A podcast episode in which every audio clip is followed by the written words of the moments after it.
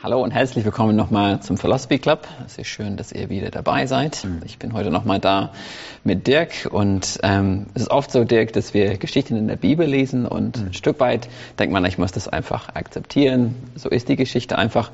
Aber es ist manchmal interessant zu fragen, warum hat Gott das eigentlich so gemacht?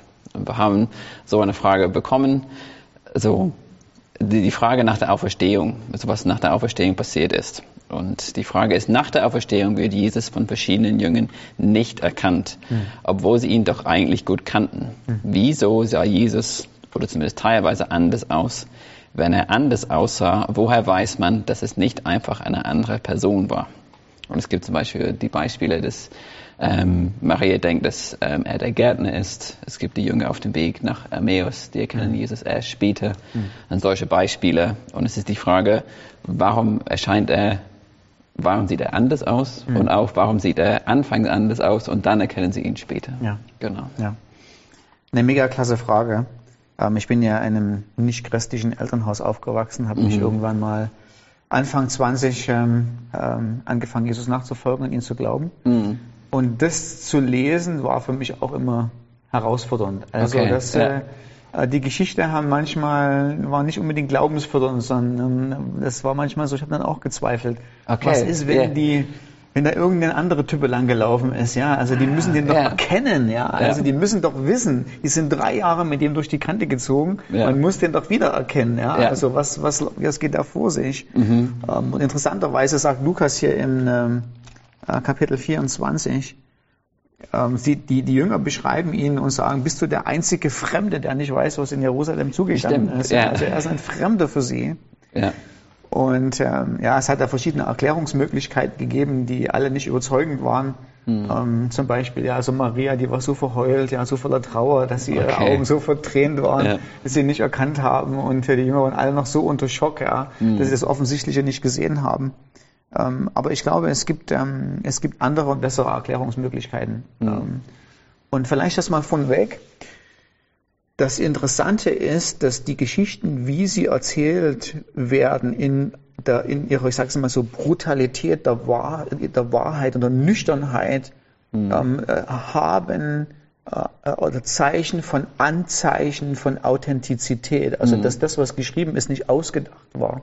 Ja. Also wenn ich mir eine Geschichte erfinde, um jemanden zu überzeugen, wenn ich in das Licht führen will, dass Jesus hin auferstanden ist, obwohl ich genau weiß, es stimmt nicht, Ja. präsentiere ich dir das überzeugender als, naja, ich ich habe ihn auferstanden gesehen, aber ich habe ganz schön gezweifelt, dass es war. Oder äh, ich habe ihn erst nicht wiedererkannt. Ja? Ja. Dann, natürlich erwarte ich, dass du mir dann zurückkommst und sagst, du hast ihn nicht wiedererkannt. Naja, also ähm, du willst mich davon überzeugen, obwohl du selber überhaupt am Anfang nicht überzeugt warst. Ja. Also da ist, ähm, da, da, da zeugen die Evangelien von einer interessanten Ehrlichkeit. Mhm.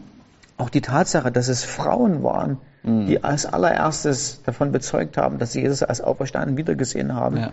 Ähm, in der Antike hätte man sich ein paar andere Leute ausgesucht, Ja. ähm, weil generell so ein bisschen das Prinzip war, natürlich je hochrangiger die Person an Würde, ähm, an Respekt, an sozialer Stellung, als am besten ein Senator. Ja. Ähm, Ja. äh, und dann vielleicht ein Ritter oder so. Und danach erst einen freien römischen Bürger und dann noch viel später irgendwelche Frauen. Ja. Du suchst dir andere Leute raus, die bezeugen, wenn du jemanden wirklich mit Macht überzeugen willst, dass das wahr ist.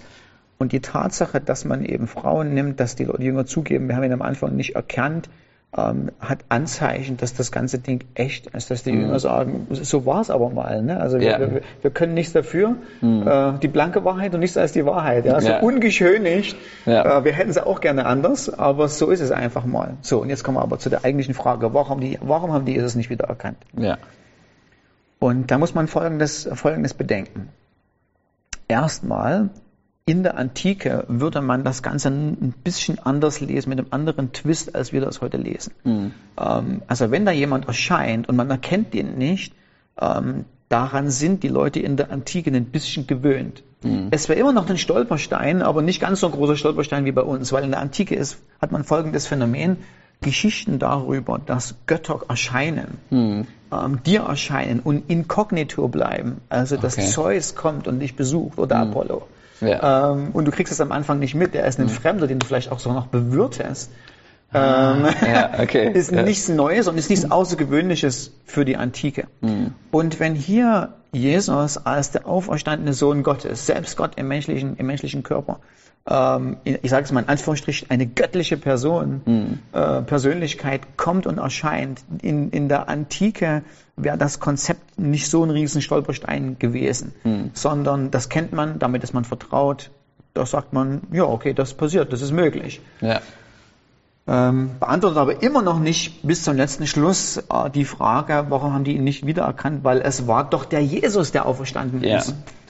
Und da denke ich, kommen wir zu einem interessanten Punkt, was mit der Natur der Auferstehung zu tun hat und mit auch der Natur des Auferstehungskörpers, den Jesus hatte. Mhm.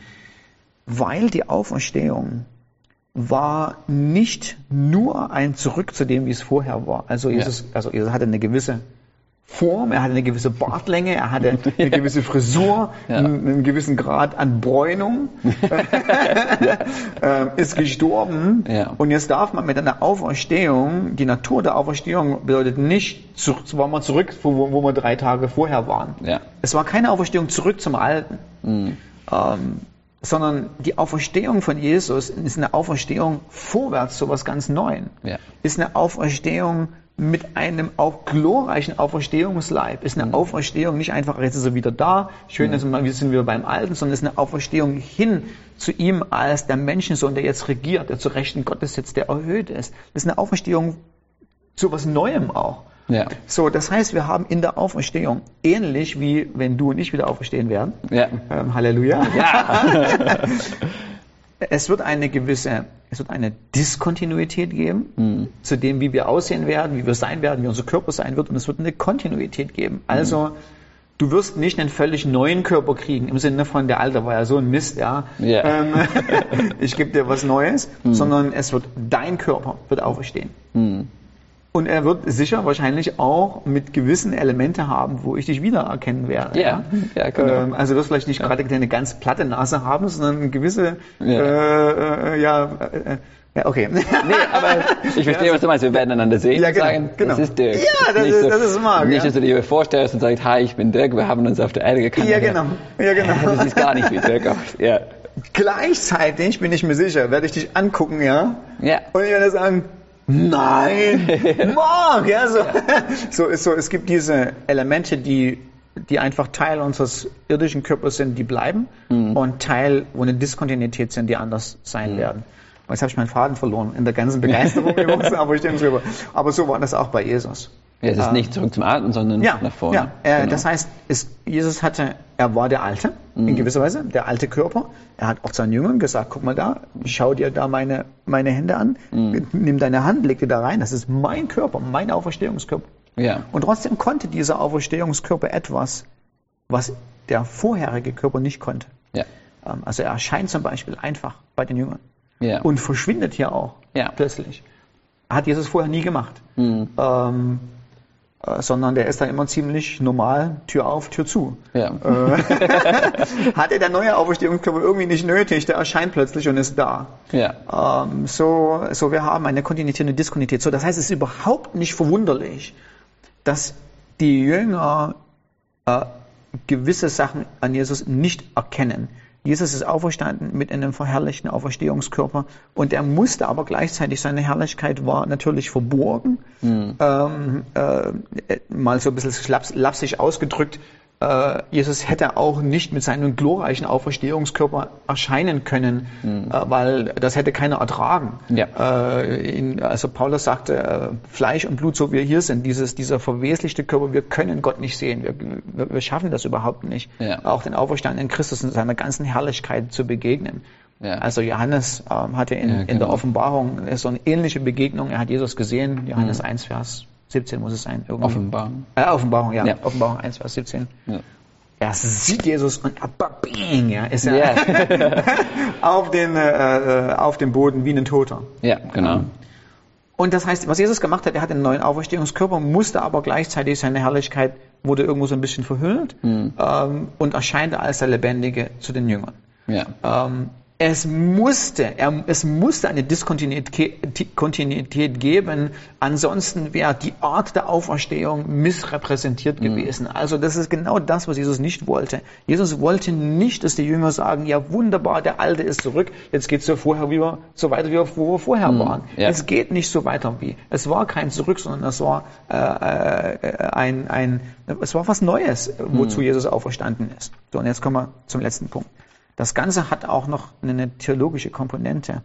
Das heißt, es gibt einen Grund, also Jesus, ich denke, Gott hätte das machen können. Ja. Er hätte einfach sagen können, pass mal auf, ich erscheine jetzt den Jüngern so, wie ich war, vier Tage vor der Kreuzigung. Ja, frisch rasiert, ähm, äh, wunderbar, dann erkennt ihr mich gleich wieder. Ähm, und er hat es aber bewusst nicht gemacht, Mhm.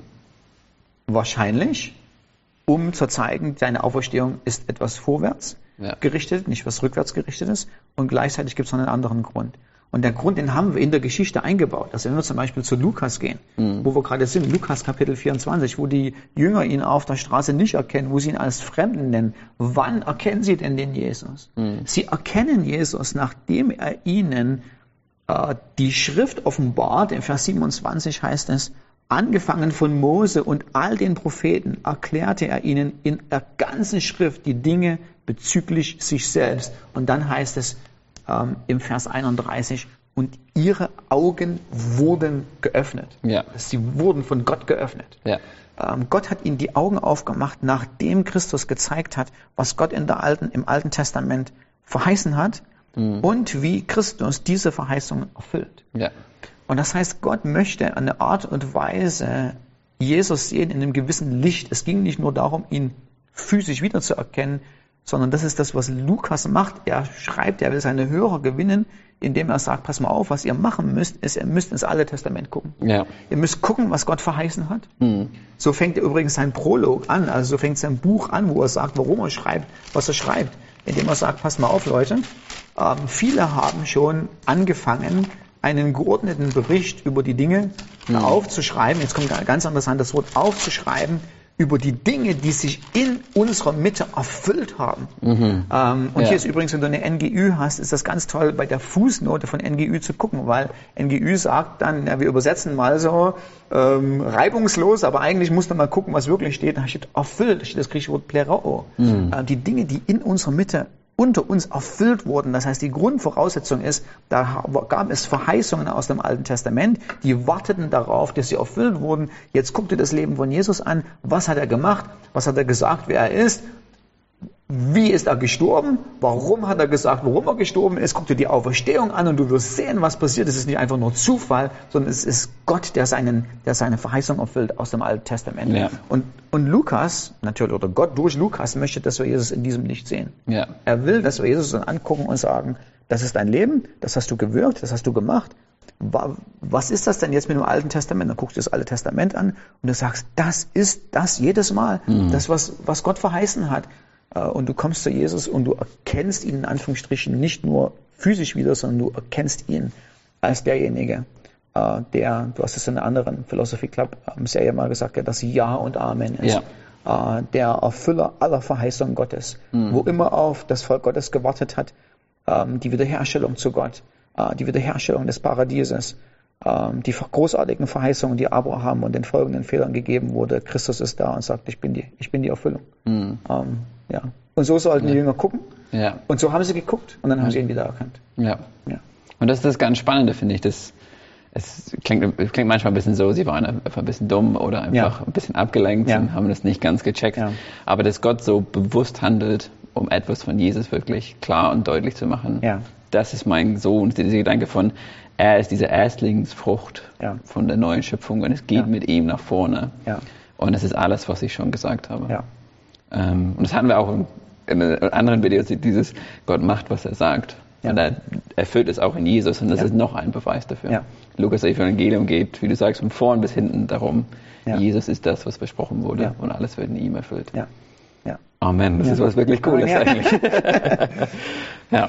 Ja, ja, um das nochmal zu sagen. Also wäre Jesus gekommen, hätte genauso ausgesehen, das Ziel dessen, wo Gott hin will, nämlich dass mit seiner Auferstehung was Neues anbricht, was Großartiges, was anderes ist, das Ziel wäre torpediert gewesen. Ja. Und so ähm, gibt es einen Grund, warum Jesus auch tatsächlich von der Form her anders ausgesehen hat und die Jünger, ihre Augen verdeckt waren von Ja. dem, wer Jesus ist, bisschen, dass Gott ihnen die Augen geöffnet hat. Und gleichzeitig gibt es aber ganz klare Indizien und ganz klare Beweise. Jesus hat sich gezeigt den Jüngern. Er hat ihnen gesagt, guck dir meine Hände an, ich bin der Gekreuzigte, ich bin Mhm. Ja. derselbe. Sie haben mit ihm gegessen. Ähm, Also es gibt keine Zweifel, dass das nicht Genau. er derselbe war. Das wollte ich gerade sagen, das ist ein wichtiger Punkt, weil es war auch in der Frage, war es jemand anderes, war, kann man daran zweifeln? Eigentlich Ja. ist die Antwort nicht. Ja. Nein, weil Ja. er war, die haben ihn als Jesus erkannt. Absolut. Absolut. Die wussten, dass er das Absolut. ist.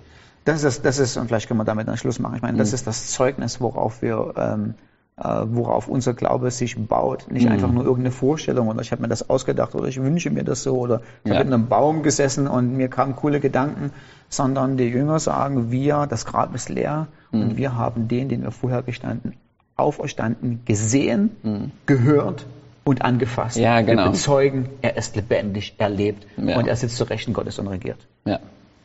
Sehr cool. Das ist ein guter Punkt, um aufzuhören. Halleluja. Amen. Amen. Danke, Dirk. Und schön, dass ihr dabei wart. Danke für deine Frage. Und dann bis zum nächsten Mal.